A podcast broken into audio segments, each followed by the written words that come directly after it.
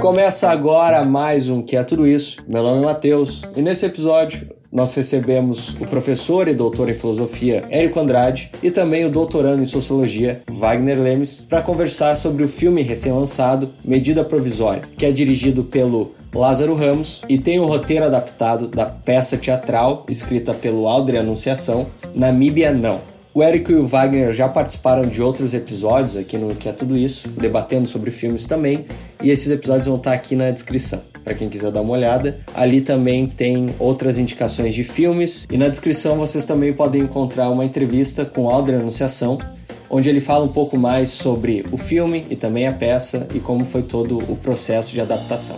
E como sempre, bom episódio. Sejam bem-vindos novamente, Érico e Wagner. Obrigado mais uma vez por aceitar o convite para a gente estar tá falando de um outro filme aqui, né, de perspectivas diferentes, a partir da sociologia com Wagner, a partir da filosofia com Érico. E dessa vez a gente vai estar tá falando sobre o filme Medida Provisória, dirigido pelo Lázaro Ramos. Então, eu vou pedir só para vocês começar situando, falar um pouco do filme, qual é a, a premissa e o que, que vocês acham interessante, assim. Pronto, vamos lá. É, primeiramente, falar uma coisa interessante, que eu fiz o debate com o Lázaro Ramos aqui em Recife, na estreia do filme, é, num cinema de rua aqui muito antigo, São Luís, mil pessoas no cinema, pessoas disputando a tapa os ingressos, né? E a exibição aqui em Recife foi catártica, né? Em várias cenas as pessoas vibravam, aplaudiam. E eu acho que esse, isso foi um termômetro do filme, né? Até o Lázaro, no final do, da exibição, perguntou pra gente como é que foi a reação pessoal, né? Porque ele aproveitou para sair, deve ter visto o filme umas 10 mil vezes, né? E aí ele aproveitou para sair e comentou com a gente. A gente disse que tais cenas são de fato interessantes, trazem o público para participarem do filme. E o filme ele tem como uma perspectiva central trabalhar as questões que atravessam a nossa história, questões que estão inseridas no debate sobre a questão da racialidade. Ou seja, o filme é um filme sobre o racismo e sobre as pessoas negras no Brasil. O que eu vou falar hoje sobre o filme está muito no trailer, então eu vou entregar muito pouco do, do filme no que diz respeito ao como ele se desenlaça, né? No, no seu tempo lá de uma hora e meia, uma hora e quarenta de filme. O filme também não é, não é longo. E eu vou falar um pouco a partir da estrutura narrativa do filme e um pouco a motivação que me parece ser central no filme. Bom, o filme ele tem como título, né, medida provisória, e essa medida provisória ela se refere diretamente ao ano em que a abolição da escravatura foi feita no Brasil, em 1888. E, essa, e esse é o número da medida provisória que dá nome ao filme. Né? E essa medida provisória consiste justamente na obrigação das pessoas negras voltarem para a África. Então, é uma medida provisória que tem como ponto central uma, uma volta compulsória das pessoas negras para a África. Então, é, é interessante notar como ele constrói todo o filme, mostrando que pouco a pouco isso vai ganhando é, fôlego, se usa a expressão melanina acentuada, para se referir às pessoas negras, e, e, esse, esse regime vai ganhando força, há uma espécie de mimetização do impedimento de Dilma, né, da votação, então, a votação na medida provisória ela passa no Congresso, né, com aqueles discursos é, absurdos que tiveram também na ocasião de Dilma, do impedimento de Dilma, e o filme então se desenlaça a partir desse, dessa tarefa do Estado de colocar as pessoas negras para fora do Brasil.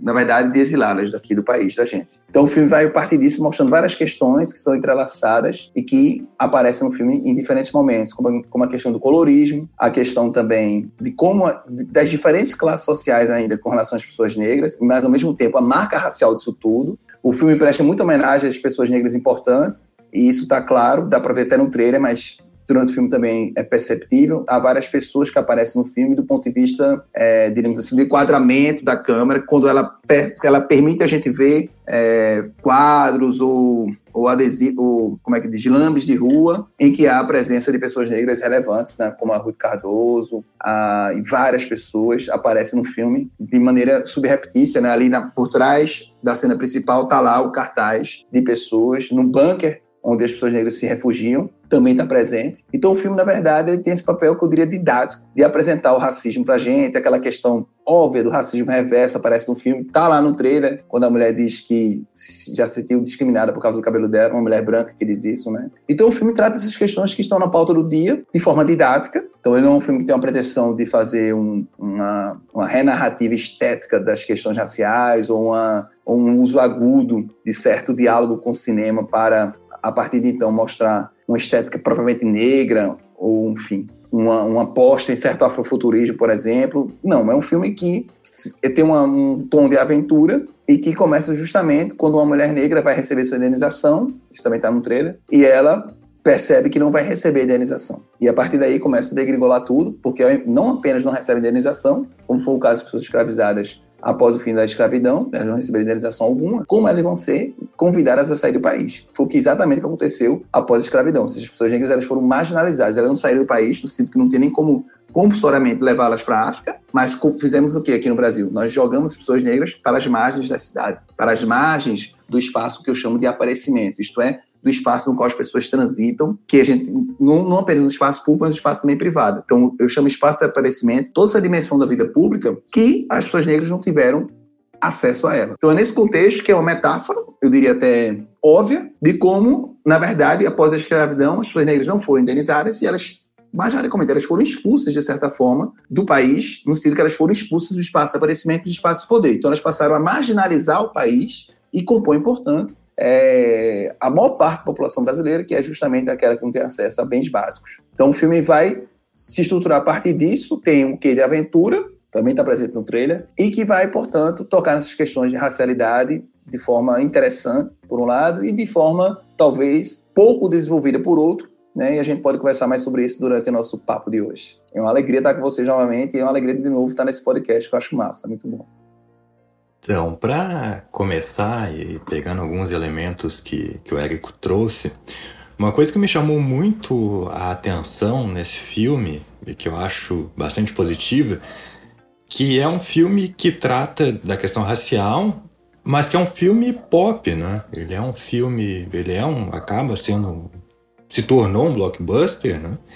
E nesse sentido ele me lembra filmes como Pantera Negra, né, e o Corra. Os três filmes são bem diferentes entre si, mas são filmes pop, né, filmes que atingiram um grande público uh, e que são acessíveis. Né, acho que são, são acessíveis para qualquer público, não só para a população negra, né, não só para pessoas militantes, politizadas, uh, não só para cinéfilos, mas tem esse mérito de alcançar o público casual, né? o público que, sei lá, está indo ao cinema, vê o pôster e tá, vamos ver o que, que é. E então ele tem esse alcance, né? Tem, ele tem esse potencial de alcançar um público amplo, além desse caráter didático que o Érico mencionou, né? Ele não é muito profundo nas discussões que ele traz, mas traz várias questões e discussões importantes. Então isso que me, me chamou a atenção, assim, é um filme pop, um filme que tem uma amplitude, de temas e que, que tem um caráter de apresentar né, discussões que são bastante complexas, né, bastante sérias. Hoje mesmo eu estava ouvindo uma entrevista do Lázaro Ramos e ele mencionou, né, quando ele começou a fazer o filme, começou a filmar, ele queria que o filme fosse um alerta né, para as pessoas de como a condução da questão racial no Brasil, no que, que poderia acarretar em termos de violência, em termos de exclusão e que ao final se tornou um espelho, né? se tornou um espelho uh, do Brasil atual. Eu gostaria de mencionar nesse sentido uma personagem específica, que é a personagem da Adriana Esteves, né, a Isabel, que ela é uma burocrata, né? ela é a face, né? ela, que ela, ela é a funcionária responsável por tornar efetiva a medida provisória, né? ela que que é a pessoa ali que está na ponta do Estado fazendo aquela política acontecer. Uma mulher, né, branca, Adriana Esteves, na atriz. E o que eu acho muito interessante é que ela não se vê mobilizada pela medida provisória, pelas implicações daquela medida provisória para a população negra, né? Ela se coloca como alguém que está cumprindo ordens, né? Ela, em certo momento, ela é chamada de racista, por um dos protagonistas do filme, o personagem do, do seu Jorge, ela disse: Não, não sou, nunca, né? Não sou racista, sou apenas uma pessoa que está cumprindo ordens. E me lembrou o Eichmann, né? O oficial nazista, e toda a questão que a Hannah Arendt traz da banalidade do mal. Então acho interessante também uma discussão de racismo institucional né, que o filme traz a partir da medida provisória, é claro, né? E dessa personagem, a, a Isabel da Adriana Esteves, que é alguém que ela, ela tem contato com pessoas negras que vão até ela, né, para saber um pouco mais dessa medida provisória antes dela se tornar compulsória, como o Eric colocou, é um processo gradativo, né? Então, num primeiro momento é opcional esse retorno à África, e ela quer convencer aqueles, aquelas pessoas negras de qualquer jeito, né? E primeiro momento ela está se colocando como alguém, como alguém distante, como alguém fria, e no decorrer do filme ela demonstra um, pra, um prazer quase sádico né, em ver aquela população, em ver os negros serem violentados, serem presos e serem deportados para a África. E acho que é uma personagem que acaba espelhando bastante bem algumas figuras uh, do atual governo, né, o próprio presidente, né, presidente Bolsonaro, que é alguém que tem esse desprezo né, pelas minorias uh, no Brasil, entre elas a população negra, figuras como Sérgio Camargo, que presidiu a Fundação Palmares, que é outro caso emblemático né, de alguém que, que tinha um total desprezo pela cultura negra e ainda assim presidiu né, a Fundação Palmares. E, e me lembrou esse conceito então né, de, de banalidade do mal, né, esse, esse, essa complexa desconexão com as pessoas, né? essa desumanização da população que está sendo alvo uh, de uma medida política, no caso, a população negra. Né? E, então, acho que tem esse espelho entre essa personagem, uh, a Isabel, no filme, e alguns burocratas e alguns políticos uh, do Brasil atual. É interessante que o, esse, esse presidente da Fundação Palmares ele sugeriu um boicote ao filme também. Né? Sugeriu que o filme fosse boicotado, foi as redes sociais e tudo mais. Enfim, tem a questão do, do que o Lázaro e também o, o que é quem fez o roteiro para o teatro, chamaram de censura burocrática, que é a, a Ancine não responder os, os meios que ele mandava e demorar um ano, acho, um ano e pouco, para autorizar o filme ser ir para o é, cinema. Eu acho que é uma tática muito comum do, de governos autoritários contemporâneos, que é usar a burocracia do Estado contra aquilo que eles consideram ideologicamente divergente. Então, é, você pode atrasar, você pode não responder. Foi o que aconteceu, inclusive, com a vacina, né? A gente tem uma coisa gravíssima, que foram as vacinas que foram desprezadas pelo governo, que não quis é, avaliar as propostas de vacina por perspectivas puramente ideológicas. Então, você usa a forma de não responder o e-mail é uma forma clara, no caso do filme de censura, no caso da vacina, de um projeto necropolítica em que a prioridade não estava em salvaguardar a vida das pessoas. Eu acho interessante falar de Sérgio Camargo. É, no filme não tem, não tem a figura como ele no filme, vocês devem ter notado, né? Essa figura não aparece no filme. Mas o Sérgio Camargo ganha tanto protagonismo no governo como Bolsonaro porque eles são muito espertos, né? Eles aceitam o discurso do lugar de fala, porque eles colocam a pessoa negra na Fundação Palmares, mas desde que essa pessoa negra faça o serviço sujo da branquitude e detone a própria noção do lugar de fala. Então você bota um cara lá, que tem lugar de fala teoricamente, tem uma pessoa negra, para usar isso como instrumento de crítica ao lugar de fala. Então ele só está lá porque ele exerce essa função. Ele só está lá porque está fazendo serviço da branquitude.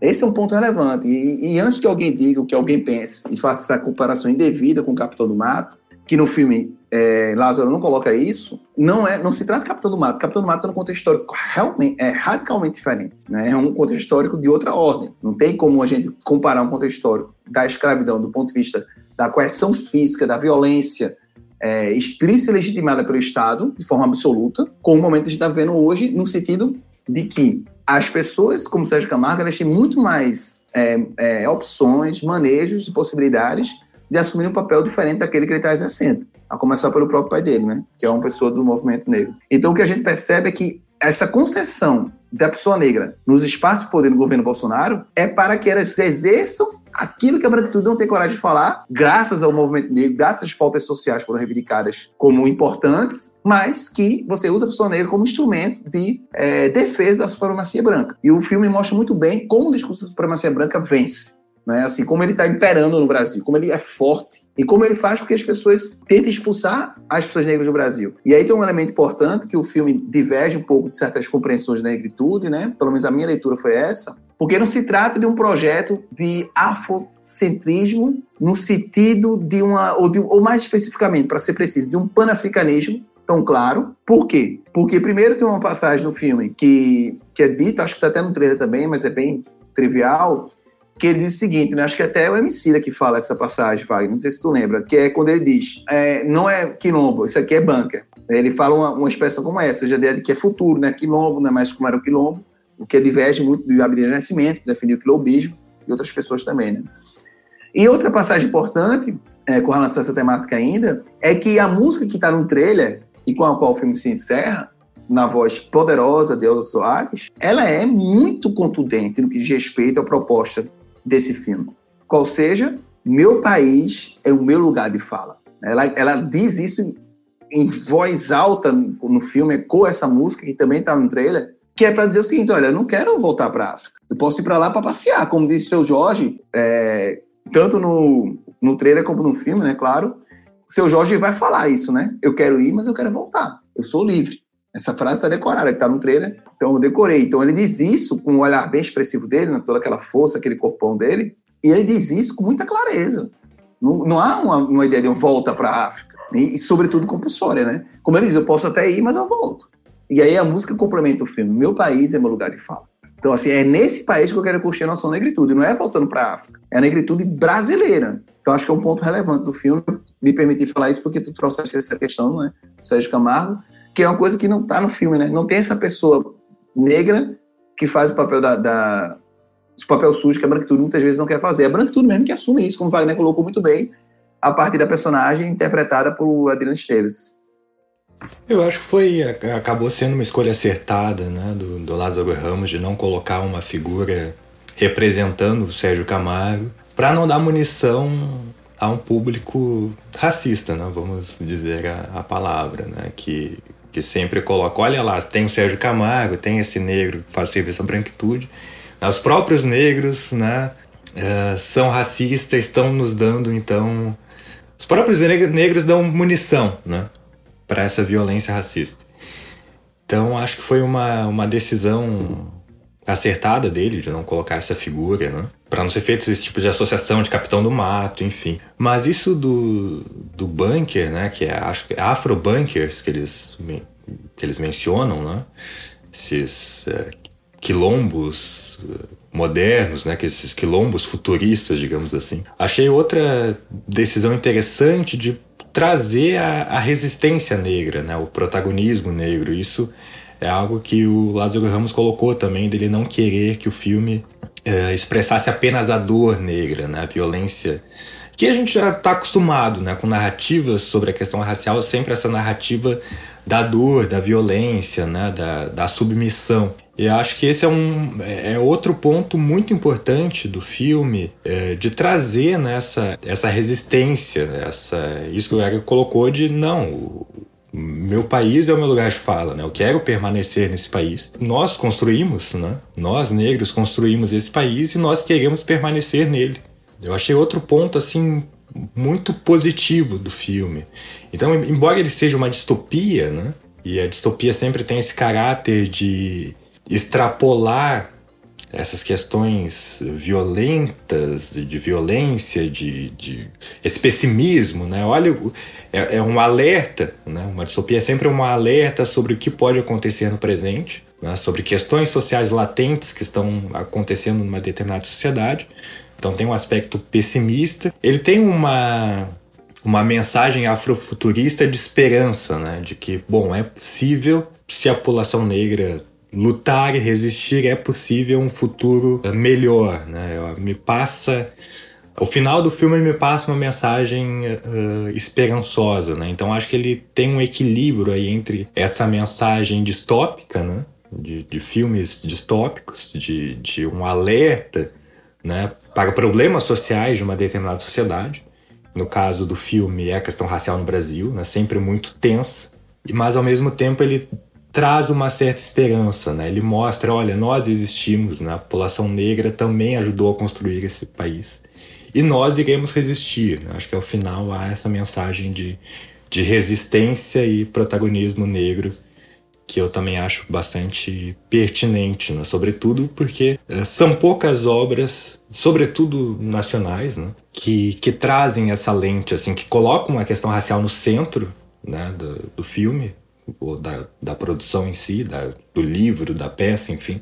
Uh, são poucas as referências que nós temos, e menos ainda numa chave de resistência, de protagonismo negro. Então, ter esse filme produzido por um negro, né, majoritariamente negro, são tem poucos personagens brancos no filme e eles não são o centro do debate, né? E trazendo essa chave de resistência, acho que torna um filme muito relevante. Né?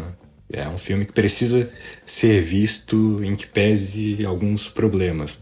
Eu acho interessante a, a, a, premissa do filme, né, que é a questão da, da medida provisória, porque ela soa muito absurda, mas dado o contexto, ela é, parece plausível ao mesmo tempo. Isso que eu acho que é a genialidade do, do, do Adriano Anunciação, que fez o, o, roteiro pro teatro, que o filme foi, foi adaptado depois. E tem uma entrevista com ele que ele chega a comentar que a, se cria todo um, um contexto, toda uma situação, e a medida provisória ela vem como uma bomba que explode o que já estava dado né? Toda a questão racial, o discurso de supremacia branca e tal, isso tudo já estava dado. A medida provisória ela vem como, como algo, o um fogo no pavio, que explode tudo de vez. É interessante, sim. Eu queria destacar um, um ponto que Wagner trouxe, que no debate que eu fiz aqui com o Lázaro Recife, ele o próprio Lázaro sublinhou, né? O fato que no filme não tem pessoas negras com armas, né? Vocês devem ter notado. E a ideia dele é justamente quebrar com esse estereótipo das pessoas negras sempre portando arma, a ideia da violência. Então, esse cuidado, alguns cuidados que eu considero importantes foram feitos no filme, né?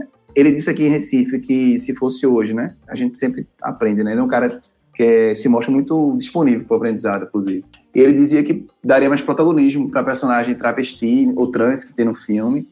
Ele mesmo disse isso. Então, acho que tem várias temáticas que podem ser é, abordadas, né? E ele destaca essa relação, esse cuidado de não colocar a pessoa negra nem sendo violentada, sendo trucidada o tempo todo, como é comum no cinema brasileiro especialmente, e tentando trazer, portanto, uma atmosfera de resistência que tem como fio condutor a união. Então, acho que esse é um ponto central, né? E aí tem uma cena, essa cena aí tá no filme, tá? Não tá no trailer. Vou falar agora sobre ela, que é uma cena em que há uma, um linchamento no bunker, no afrobunker, do cara branco, ao mesmo tempo que é, o personagem do seu Jorge está sofrendo também por estar tá sendo preso. Né? Ele é preso. Em algum momento ele precisa sair de casa, né? tem, um, tem um, um, resíduo de Estado de direito que faz com que as pessoas negras possam ficar dentro de casa. Elas não podem ser capturadas né? dentro de casa. Elas não podem ser presas dentro de casa. Claro que isso não vai ter como durar para sempre, eles precisam do supermercado, etc e tal. Mas elas podem, elas não têm elas não podem ser é, presas dentro de casa, né? Então, o que acontece? É, de em algum momento, o personagem do seu Jorge sai, então ele é preso. E esse cara que é morto no Afrobank, na verdade, era o namorado de um cara que está no Afrobank. Né? Então era uma relação interracial. Mas o que acontece? O cara era, ao mesmo tempo, o é, assistente da personagem de Adriano Esteves, que era agente do Estado, como o Wagner destacou muito bem, responsável por fazer espécie de lobby, por articular a medida política, por construir essa medida provisória. Ora, ele pouco a pouco vai se dando conta até o momento que ele joga o crachá, né? ou seja, o que é, essa imagem do crachá? Da burocracia do Estado, e se rebela contra o Estado, ou seja, vou contra o Estado, uma vez que o Estado tem leis que foram promulgadas, foram aprovadas pelo Congresso, mas que são injustas, eu vou lá e me rebelo. Mas ele se rebelar, quando ele se rebela, ele já, isso já é muito tempo depois, porque já está dado o estado de sítio, por assim dizer. Então é como se houvesse um atraso dele. Então quando ele vai para o bunker para Afrobranca tentar encontrar um namorado, ele vai na esperança de que vai ser aceito ali. E as pessoas negras não aceitam ele. Pensam que ele primeiro é infiltrado, né? Então que ele não é bem-vindo ali. Até que há um, um, problema lá específico e ele que alguém pega na carteira dele o crachá e diz que ele é um espião e não tem julgamento, as pessoas vão lá e lincham ele, né? Então isso é uma forma de dizer, olha, pode ser tarde demais para vocês brancos estarem conosco. E se trata de uma pessoa branca que tem uma relação afetiva com o cara. Ao mesmo tempo, tem uma personagem branca, que é justamente a, a namorada de seu Jorge. Eu estou falando só seu Jorge, que eu não lembro do, do, nome dele no filme. Mas que justamente ela, né, tá lá pre presente, de longe, torce por ele, mas também não se envolve tanto, né? Mas no caso do personagem do assistente de daquela mulher que está conduzindo a medida provisória, ele é de fato ele demora muito a agir no sentido contrário ao Estado, né? Então é um, é um dilema afetivo porque ele gosta do namorado e ao mesmo tempo está nessa situação de opressor que tem que ser resolvido não apenas na dimensão individual e singular dos afetos, mas também na dimensão política e estrutural. Então o filme traz isso para a gente também. Ou seja, pensar as questões interraciais não apenas de uma ótica exclusiva da singularidade do indivíduo, etc. e tal, mas pensar essas questões das relações interraciais também do compromisso da branquitude efetivo com a luta antirracista. Então acho que o filme traz esse elemento também importante. Pois é, é embora eu concordo com essas questões que tu trouxe, Érico, mas um dos pontos negativos que eu vejo no filme é justamente essa. E aí é uma decisão de montagem, né? Que é essa decisão de fazer um paralelo entre o, o linchamento do assistente e, e aí dá outro spoiler aqui também, e a morte do personagem do seu Jorge, né? As cenas elas são montadas em paralelo e me parece que tira um pouco o peso uh, da construção que é feita ao longo do filme uh, em relação ao personagem do, do seu Jorge. Né? Ele é um personagem que ele começa. Uh, isso é interessante do filme também. Ele começa com uma veia cômica, né? Ele tem uma ele tem um início que é quase uma comédia romântica ali, embora sempre haja uma tensão no ar, né? Aquelas personagens nunca estão seguras, elas sempre estão em algum espaço né, seja um bar, seja na rua, onde elas ouvem comentários racistas, uh, elas estão vendo notícias uh, sobre a votação da medida provisória. Então sempre tem uma tensão no ar desde o início, né, até que tem a virada, que é uh, a medida provisória se tornar compulsória, né? se tornar uma obrigatoriedade. Mas uh, o meu ponto é que o personagem do Seu Jorge ele tem uma construção muito forte desde o início. Né? Ele, é um, ele é um dos protagonistas. E o assistente não. O assistente ele é um personagem que eu diria até mesmo terciário. E quando chega nesse momento, né, nessa, nesse momento do, da fuga do Seu Jorge, né, em que ele acaba sendo assassinado, e do linchamento do assistente, me parece que há, há uma equiparação de papéis ali. E isso acho que enfraquece um pouco, perde um pouco a força né, da, da, mensagem. Eu entendo toda a problemática interracial, né, mas não sei. Não sei o que tu acha, Eric. Eu achei que, que enfraquece um pouco o personagem do seu Jorge, que estava numa construção muito bonita. Né? Ele tem uma cena que ele está há muito tempo ele e o personagem do Antônio, né, do, o personagem do, do Enoch, que é o Antônio, eles estão presos, né, eles estão no apartamento, eles não podem sair, eles já estão ficando sem suprimentos, sem água, é cortada a água deles, a luz, né, eles estão sem alimentos, já estão em um processo quase de, de enlouquecimento ali, né, e o seu Jorge, então, ele decide sair, né, ele decide sair do apartamento, invadir o apartamento de um vizinho, e até tem uma, uma fala dele que ele diz: Olha, acho que a única forma uh, da gente conseguir sair daqui é da gente virar branco, né? É, é algo assim, eu não lembro exatamente a fala. E aí ele pega uma, acho que é espuma de barbear, ele passa né, no rosto, assim, aquela espuma de barbear, e nos braços. E né, já tá meio que enlouquecendo ali. Ele passa essa espuma, ele sai, pula a janela e vai para um outro apartamento. E aí ele vai lá com um galão de água, ele pega a água, né? Toma água, enche o galão. E aí quando ele sai da cozinha, ele olha pro banheiro, né? E ele decide tomar um banho, né? Ele vê que ele não resiste, ele entra no banheiro e toma um banho. E aí essa é a cena dele se limpando, né? Se limpando daquela espuma que me lembra até o, o, o, o Fanon, né? O livro Pele Negra, Máscaras Brancas, né? Que é ele se livrando daquela daquela maquiagem que ele colocou ali para tentar fugir daquela condição de violência racial. E é uma cena muito linda, assim, né? Dele tomando banho e se limpando, né? E se limpando daquela máscara branca ali. Enfim, é toda uma construção que eu acho muito forte e culmina nesse paralelo, né? culmina no assassinato dele, mas com esse paralelo com o assistente, que é um personagem branco que até então era terciário no filme, né? Era uma figura muito irrelevante ali. Era só um, o assistente do, de uma burocrata, né? E me parece que há uma equiparação de papéis ali, né? E, e acho que isso enfraquece um pouco a mensagem né? do, do filme. Posso só adicionar uma questãozinha, assim. O, o, tu falou de equiparação, né, Wagner? Talvez o lixamento do homem branco ali e o, a, o aprisionamento do, do seu Jorge não seria também uma, uma forma de, como pode dizer assim, de equiparar também eh, essas duas coisas, como se, se fossem faces de uma mesma violência, assim. Ah, o seu Jorge sendo preso por tal, tal e tal, por, por ser negro e por não ter, ter, ter fugido da questão da medida provisória, a gente equipara a questão do homem branco sendo lixado aqui por talvez ser um espião e por ser branco, etc e tal. Eu acho que é uma leitura possível também. Eu acho que essa, eu acho que essa montagem, né? Quem viu o filme, vocês viram o filme, sabem que há uma é, é uma montagem paralela, né? Então as cenas são montadas, eh, são contrastadas e aí tem esse, essa possibilidade, né? Uma interpretação de que, bom, é, são dois lados da mesma moeda, né? Essa violência contra o personagem negro e contra o personagem branco. Eu entendo a, a, a... pensando com a cabeça do Lázaro Ramos, não conversei com ele, não, não vi nenhuma nenhuma das entrevistas que eu vi que ele deu, ele não mencionou a respeito, mas talvez seja uma mensagem de, de não vilanizar os brancos, né? Tipo, não colocar os brancos como simplesmente vilões.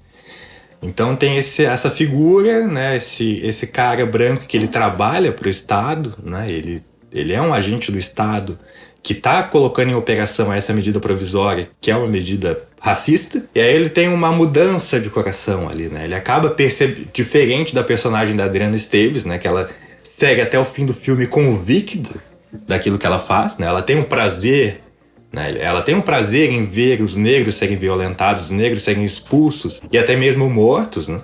Ela tem um. Ela nunca se arrepende. Ele não, ele é um personagem que mostra: olha, nem tudo está perdido, né? Os brancos também podem ser aliados. Porque ele é um cara que ele se dá conta que aquilo ali é um absurdo, ele se demite. E aí tem essa complexificação que o Eric colocou: ele é namorado de um negro, né? Então tem toda essa complexidade. Ele está trabalhando para um Estado que oprime, no limite, uma pessoa que ele ama, né? a pessoa que, com quem ele está junto. Então eu entendo essa decisão, acho interessante né? não, não colocar o, os brancos como vilões, como incorrigíveis. Né? Acho que passa uma mensagem para o público branco que assiste, né? que olha, vocês também podem ser nossos aliados. Mas uh, eu, eu acho que não foi bem desenvolvido eu acho que por questões de tempo também, né? é um filme, não é uma série. Tem uma limitação de tempo, são muitos personagens, são muitos temas que o Lázaro Ramos quer desenvolver, mas uh, me parece que essa equiparação ela, ela enfraquece alguns pontos, né? E, e pode incorrer nesse tipo de interpretação que tu colocou, Matheus. Tipo, bom, é só os dois lados de uma mesma moeda, né? Então, não há diferença entre o que acontece, entre o que aconteceu com aquele personagem branco e o que aconteceu com o personagem do seu Jorge. Interessante, né? Porque aqui em Recife, um debate que eu fiz com ele, ele justamente falou dessa cena, né, que a gente está conversando sobre ela agora. Porque, de fato, eu entendo, Wagner, essa leitura que você faz, né? Que o Matheus, de alguma forma, também trouxe para a gente, e eu tendo a, achar que faz muito sentido, né? E, porque é uma concomitância das cenas, né? E, e essas cenas, eles, segundo Lázaro, né, que ele comentou exatamente essa cena, é a ideia é mostrar que, primeiro, como eu dizia para vocês, o atraso da branquitude de se engajar com o processo é, de emancipação das pessoas negras na forma de aliadas, mas, por outro lado, eu acho que no filme a ideia dele foi mostrar que era um que havia uma simetria de condições. Já enquanto um estava sendo perseguido pelo fato de ser negro, né? e simplesmente isso era condição para expulsá-lo do país, e naquele contexto específico, prendê-lo. O, o cara branco, na verdade, estava sendo é, linchado por todo o histórico de traição das pessoas brancas em relação às pessoas negras, né? o fato de terem descoberto o cartão dele, que foi decisivo, o crachá no caso, foi decisivo para que ele fosse é, punido. Na verdade, o crachá ele é decisivo, né? E aí, essa cena é construída antes, quando ele está indo pegar o ônibus, o, a câmera dá um destaque no crachá dele, ele colocando o crachá no bolso. Então aí essa cena ela vai voltar, o crachá vai ter, ele vai ter uma importância no filme, né? Do ponto de vista da narrativa e do roteiro. Ele volta justamente no momento que alguém pega aquele crachá e confirma, não, ele é um traidor. E de fato ele era. Na verdade ele era. Agora ele não era um espião. Né? E o amor, então o que o ponto do filme eu acho que o amor que ele tinha pelo namorado não foi suficiente para romper com o privilégio branco. Não foi suficiente. E quando ele rompe isso, depois de muitas idas e vindas, a medida provisória já está em vigor. Já está em vigor. É tanto que esse é o momento, inclusive, que ele guarda o crachá. Quando tem certeza que a medida provisória vai ser é, efetivada.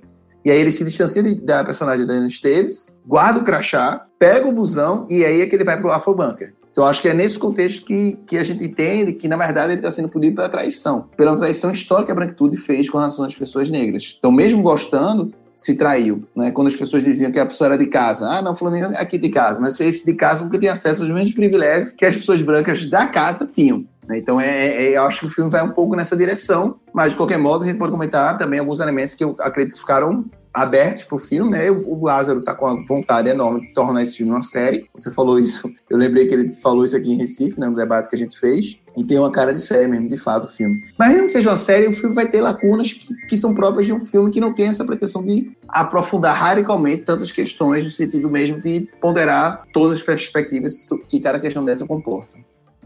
Tu falou brevemente, acho, no início, da, no início do episódio, Eric, do colorismo, acho. E parece que tem essa questão de graus de melanina, né? Quando se fala em melanina acentuada, para usar como uma caracterizador do, do, do, público da medida provisória. E como esses graus de melanina, melanina acentuadas, melanina baixa, está relacionado com dinamismo social, assim, dentro do filme. É, chega a ser abordado essa questão? Da melanina acentuada? De ter graus de melanina, né? Ter, ter, ter, Sim, ter, tem. Que é o colorismo, né? Tem uma cena Sim. lá que o cara vai ser preso e eles estão, mas peraí, eu não sou negro, não. Aí o cara, tu não é negro o quê?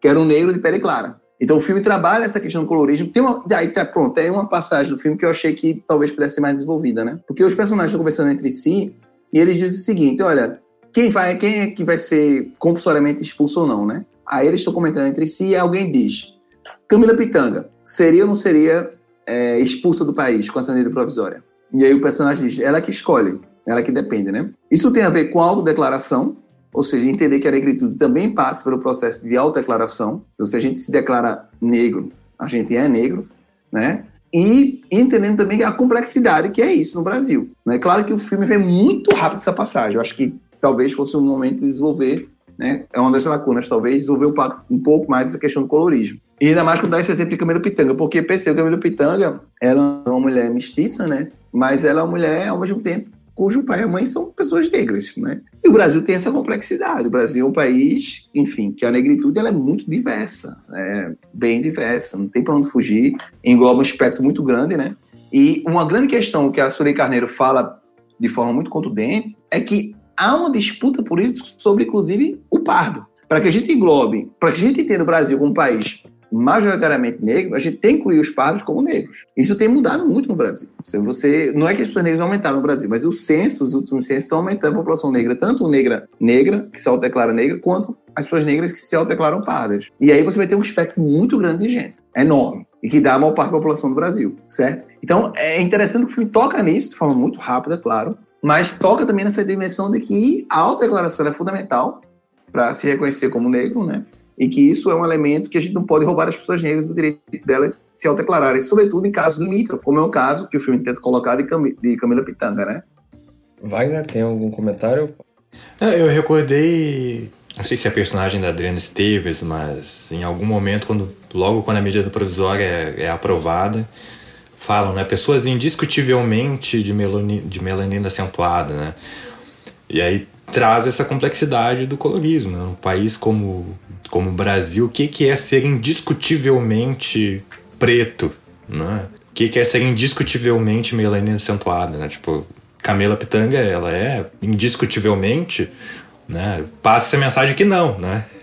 Tem essa, essa, esse diálogo que o Eric mencionou que ah, ela pode escolher, né? Se ela é Aí é a questão da autodeclaração, né? ela pode escolher se ela se declara parda ou branca, né? Mas é uma discussão que é feita en passant, assim, né? é, é, é, mais complexa, né? Mas tem outros momentos, assim, tem, um, tem uma cena específica que é quando a personagem da Capitu está sendo perseguida, né? Ela está na rua, tá, ela saiu do trabalho, está tentando chegar até a casa dela e nessa está sendo perseguida, ela encontra uma mãe e a sua filha e a mãe ela é preta, né, de tez retinta, e ela tem uma filha que de pele mais clara. Né? Ela está também essa, essa, essa mãe e essa filha estão sendo perseguidas, um policial chega até elas e o policial não acredita né, que a criança seja filha dela. Né?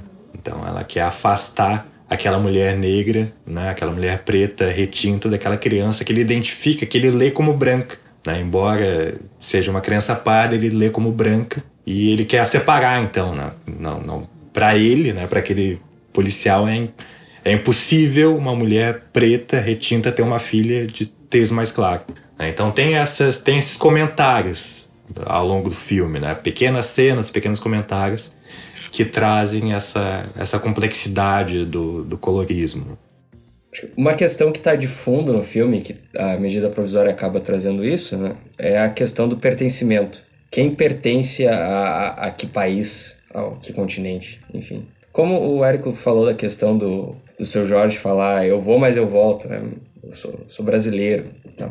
Eu acho interessante porque não deixa de ser uma contraposição a esta construção é, um panafricanismo que se constitui a partir de um reconhecimento de uma, de uma origem africana que seria, de alguma forma, mais vinculadora dos afetos do que a, o fato de sermos agora negros brasileiros e negras brasileiras, né? Então, acho que o filme trabalha um pouco essa questão para dizer o seguinte, olha, o meu lugar de fala, como diz a música de El Soares, cantada no filme de forma muito interessante, é o meu país é meu lugar de fala, ou seja, eu sou brasileiro e brasileira. Então não tem como a gente, é, assim, esquecer que isso é prioritário na nossa vida.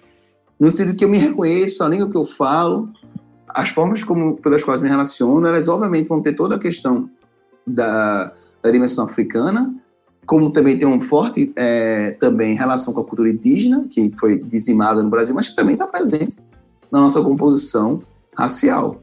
Então, acho que o que o Lázaro quis trazer no filme é que, de fato, o lugar no qual estamos é o lugar que nós também somos. E que seria uma violência nos arrancar disso. Vocês já arrancaram a gente do centro, do espaço de aparecimento. E vão querer arrancar agora a gente de vez do país, que é o que se tem feito, por exemplo, com a política de extermínio das pessoas negras sobre a ESD e sobre o argumento da, do combate às drogas. Então, eu acho que o filme também, como se trata de distopia, ele também apresenta-se como presente, no sentido que ele mostra ou pelo menos nos faz refletir de como os negras estão sendo assassinadas perseguidas e capturadas, como disse em outra ocasião aqui na nossa conversa. Então, acho que o filme mostra que o desejo das pessoas negras não é serem guiadas de forma compulsória de volta para a África. Como a gente não quis vir para o Brasil e fomos obrigados. Mas uma vez que nós fomos obrigados a estar aqui, estar aqui passa a ser algo que nos constitui. O lugar no qual estamos nos constitui também subjetivamente. Então a gente não pode agora ser arrancado desse lugar. Que, como disse Wagner em outra ocasião, nós fizemos esse lugar também. Nós construímos esse lugar. Então me reconheço aquele que eu construo. Aquele que eu construo me faz também me reconhecer. E eu não posso deixar de, de negar esse legado que eu construí, que nosso povo construiu aqui no Brasil, como um legado que nos constitui também. Em outras palavras, a partir do momento que eu construo o Brasil, eu passo também a me reconhecer nessa construção e, consequentemente, ser brasileiro. Então, o, meu, o desafio não é compulsoriamente me mandar para aqui ou para ali. É aceitar que esse lugar no qual estou é o meu lugar é meu lugar de fala. É, particularmente que eu acho essa eu acho que é a grande força do filme né a, a, principal mensagem do filme que é abordar o papel da população negra na construção do Brasil acho que o Lázaro Ramos está a todo momento reforçando isso então nós temos essa medida provisória que o argumento para a medida provisória é de reparação histórica né? é uma reparação histórica às avessas né? Então, basicamente, o argumento dos burocratas que aprovam essa medida provisória é: olha, vocês foram trazidos à força, né? então o lugar de vocês é lá. Né? Vocês foram forçados a sair da África, então a nossa reparação histórica é essa: é vocês retornarem, né? de serem exilados. E se tratando, tendo em vista a história do país, né? a história do Brasil, que é um país que até hoje não reconhece a contribuição negra, até hoje há segmentos da população que não reconhecem a contribuição da população negra para a construção do país. É importante ter um filme desses que está a todo momento ressaltando isso, né? Olha, nós construímos o Brasil, nós estamos aqui, nós não queremos sair, né? Aliás, a gente quer decidir se vai sair ou não, né? E é de novo Uh, o Érico já trouxe essa fala do, do seu Jorge, né, que ele diz, olha, se eu quiser ir para a África é para visitar, né, o meu país é aqui. Então, eu acho que essa é a grande mensagem do filme. Né, é, olha, o Brasil também é nosso. O personagem do Enoch também fala isso, né, literalmente. Né? O meu lugar é aqui, né? Eu construí isso aqui tanto quanto vocês, brancos. Então, acho que essa é uma grande mensagem, assim, de, de valorização, não só de valorização, mas de reconhecimento, né? De reconhecimento da importância uh, da população negra para a construção disso que a gente chama de Brasil. Né? Então, acho que essa é a grande força do filme, assim, de mostrar que de, de colocar uh, o negro como protagonista da sua própria história, né? não só da sua própria história, mas também como protagonista da construção desse país uh, em que nós vivemos. Mais uma vez, vocês uh, falaram brevemente de críticas ou de lacunas no filme. Queria que a gente entrasse nesse, nessa questão agora de quais críticas que vocês fazem ao filme, assim. Eu não sei se a gente. Não seria crítica ao filme. Acho que o filme tem que ser visto por todas as pessoas que estão aqui no Brasil, né? E que está no mundo. É, eu acho que o filme tem elementos importantes e didáticos. Eu acho que é, é, eu tendo a pensar o cinema como, o que, é que a gente pretende com o filme, né? Acho que o filme do Lázaro pretende ensinar ao Brasil questões que para muita gente já é são triviais, né? Ele tenta ensinar isso de forma bem humorada, como ele é, com aventura, com algum drama. É claro que a gente pode pensar que a direção do filme poderia talvez ter trabalhado melhor alguns personagens. O personagem do Enoch, por exemplo, né? O Enoch, eu achei um pouco é, exagerada a forma como ele chora, como ele protesta, né? Talvez tenha faltado certa sutileza. É, é como se tivesse é, pesado a mão no drama. E do ponto de vista de uma atuação, eu acho que foi um pouco excessiva. E isso é um trabalho de direção também, né? Do ator e também na direção do filme, para trabalhar, assim, como é que, como é que vai diremos assim, é, atuar em determinada cena o ator, né? Eu lembro de Tarkovsky, que deu uma lenda, não sei se é verdade, mas tem uma lenda que Tarkovsky não dizia, muitas vezes, o que é o roteiro todo para os atores, né? E atrizes, para que eles fossem, né? Pouco a pouco se inserindo com aquilo, etc. Então, o cara é diretor e diretora vai ter um modo operante de trabalhar, né? Eu acho que o Lázaro fez essa escolha pelo próprio Enoch, né? Que, pelo personagem Enoch, aquele um, aquele rapaz lá, de cujo nome eu esqueço agora, até ele teve um debate aqui em Recife também. Mas é, ele tem uma inserção no exterior, gravou uma série famosa aí na Inglaterra, fez o próprio filme Harry Potter, então isso permite que o filme talvez ganhe alguma circulação tendo um cara como ele no presente. O próprio Lázaro Ramos ele disse aqui em Recife que pensou em chamar o aquele ator francês. Acho que é o Omar. Omar. É esse mesmo. Alguma, Alguma coisa. coisa. assim. E aí parece que o cara não topou, disse que não dava, né? E, enfim. Só estou dizendo isso para vocês porque nesse debate dá para perceber que ele tem essa, esse foco em que o filme pudesse circular mais, né? E, obviamente, é um filme que tem essa perspectiva de circulação. A gente pensa, por exemplo, outros filmes no Brasil que trabalharam essa temática de maneira muito boa, é, com Passo de Espera. Muita gente nem sabe nem que existe esse filme. É um filme da década de 70, é um filme muito bom, trabalhar muito bem as questões raciais. Claro que é um cinema que tem toda aquela performance teatral, é de outra época, né? Mas é um filme muito interessante brasileiro que trata de forma aguda as questões raciais, por exemplo. Um filme de ficção. Então, eu acho que é um filme que consegue atingir, consegue cumprir seu propósito, atingir o grande público, trazendo uma discussão importante. Agora, a direção é de um cara que está começando, então alguns atores, ao meu ver, tem um papel, termina dando uma dramaticidade excessiva. Isso também está presente um pouco no papel, ao meu ver, né, da própria Thaís Araújo. Então, o papel que ela interpreta, né, a forma como ela interpretou o filme, atuou. Então, acho que tem esse problema, também tem um problema de alguns, te, alguns temáticos poderiam ser mais desenvolvidas, né? Por exemplo, dizer que agora é mais quilombo, agora é afrobank. Essa é uma frase muito forte. Essa é uma frase forte, que eu acho que poderia ser talvez mais desenvolvida, né, dar mais substância para que a gente entendesse a escolha pelo termo afrobanker. Por que afrobanker? Só porque é mais novo? Que Quilombo passou? Então são questões que eu acho que o filme poderia ter trazido de forma mais detalhada, ou, menos, ou pelo menos não colocar. Mas a partir do momento que você faz uma oposição entre Quilombo e Afrobanker, você está tomando posição que precisa ser desenvolvida e argumentada. Estou dizendo nem que eu sou contrário a priori, mas eu acho que para ser contrário a favor, precisaria de mais subsídios. E o filme não oferece.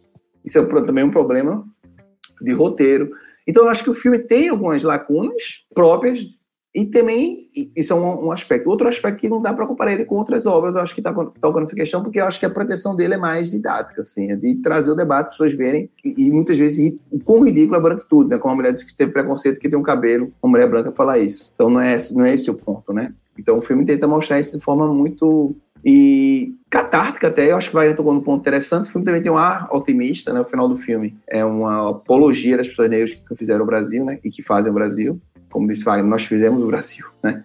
Então acho que o filme tem esse aspecto muito positivo, né? De trazer, portanto, um grau de, de esperança, né? De pessoas unidas, juntas e prosperando do ponto de vista dessas pautas identitárias. É, em termos de problemas que, que eu identifico no filme, eu acho que são na mesma linha que o Érico trouxe de ser um, um, diretor de primeira viagem, né? o primeiro filme, a primeira direção do Lázaro Ramos. Né? Então, tem problemas característicos. Eu também concordo que a atuação do, do Enoch me incomodou, assim, eu, eu acho, achei um pouco robótica, assim, achei ele um pouco travado. Não sei se pelo fato de que né, seu, seu filme todo em português, né, de não estar tão acostumado. Não sei, eu achei um pouco, ele um pouco travado, assim pelo fato dele ser um dos protagonistas, a gente sente mais, né? Ele tem muitas cenas, ele contracena uh, majoritariamente com o personagem do Seu Jorge. Né? O Seu Jorge, assim, tá incrível. Eu acho a atuação dele muito boa. E aí contrasta, né, com o Enoch. Então tem isso, algumas atuações que eu, que eu acho um pouco problemáticas. Alguns temas, tipo esse do relacionamento interracial, eu entendo a importância, né? É um tema extremamente pertinente, sobretudo num país como o Brasil. Né? Eh, é uma questão, relacionamentos interraciais, mas eu acho que o filme tocou de maneira muito superficial. Por mim, talvez não precisasse. Né? Isso do didatismo, ao mesmo tempo que é importante, né? é um acerto do filme, sobretudo por essa pretensão. Né? É um filme que tem uma pretensão de ser um blockbuster, e eu não tinha pensado na escolha do Enoch em termos de circulação internacional. Né? De fato, precisava ser um ator uh, que tivesse alguma projeção internacional para atingir outros públicos. Né? Então, pensando por esse prisma, foi uma boa escolha. Mas o que eu ia comentar do didatismo é que às vezes eu acho ele excessivamente didático, né? E acho que a representação desse excesso é o personagem do Emicida, por exemplo. Acho uma escolha também que a todo momento eu vejo o Emicida na tela. Né? E aí me tira um pouco do filme. Tem uma cena, inclusive, que é o Emicida mostrando praticamente para a câmera um livro chamado Entre o Mundo e Eu, né? que é um, de um jornalista norte-americano, afro-americano, Tanerish Coates. Né? É um livro incrível, mas também não tem sutileza. Né? Basicamente, o Emicida mostrando para a câmera ali o livro. Então, tem esse excesso de didatismo às vezes, esse excesso de referências mas eu acho que, tendo em vista que é o, o, primeiro trabalho, acho que são, são questões menores. assim. Acho que certamente uh, o filme tem muito mais méritos do que problemas. Né? Por, de novo, ser um, uma distopia, né? não é comum a gente ver no cinema nacional né, no cinema brasileiro esse tipo de filme, né? Filme moderno, um filme que traz questões atuais, né? traz questões muito candentes no cenário político brasileiro atual. É um filme, como ele colocou, né, que, que tem um protagonismo muito forte, um protagonismo negro, não só na tela, mas nos bastidores. Lázaro Ramos, ele trouxe vários outros profissionais negros ali para atuar no filme, para estar nos bastidores do filme. Então, ele é um filme, é um marco, né? Acaba sendo, sendo um marco, assim, uh, no que tange a, a questão racial e a cultura negra, sobretudo, de novo, num governo também que despreza a cultura, né? que não, não valoriza a cultura. Né? A gente está num, num governo onde museus pegam fogo por pura negligência estatal. Então, ter um filme como esse, né? que, que é uma apologia à cultura negra, Uh, e que está fazendo sucesso, né? em menos de um mês, dos mais de 250 mil pessoas foram assistir. Né? Então é um filme necessário. Né? Então acho que os eventuais problemas que ele tem não, não, não desvalorizam. Acho que é um filme necessário, tem que ser visto, tem que ser estudado, né? E, enfim, acaba vai se tornar já é uma referência né, para quem tem interesse pela, pela cultura negra. Wagner, Érico, muito obrigado por terem aceitado o convite e terem participado aqui novamente. Sempre são discussões muito interessantes. E obrigado também a você que nos escutou até aqui e até o próximo episódio.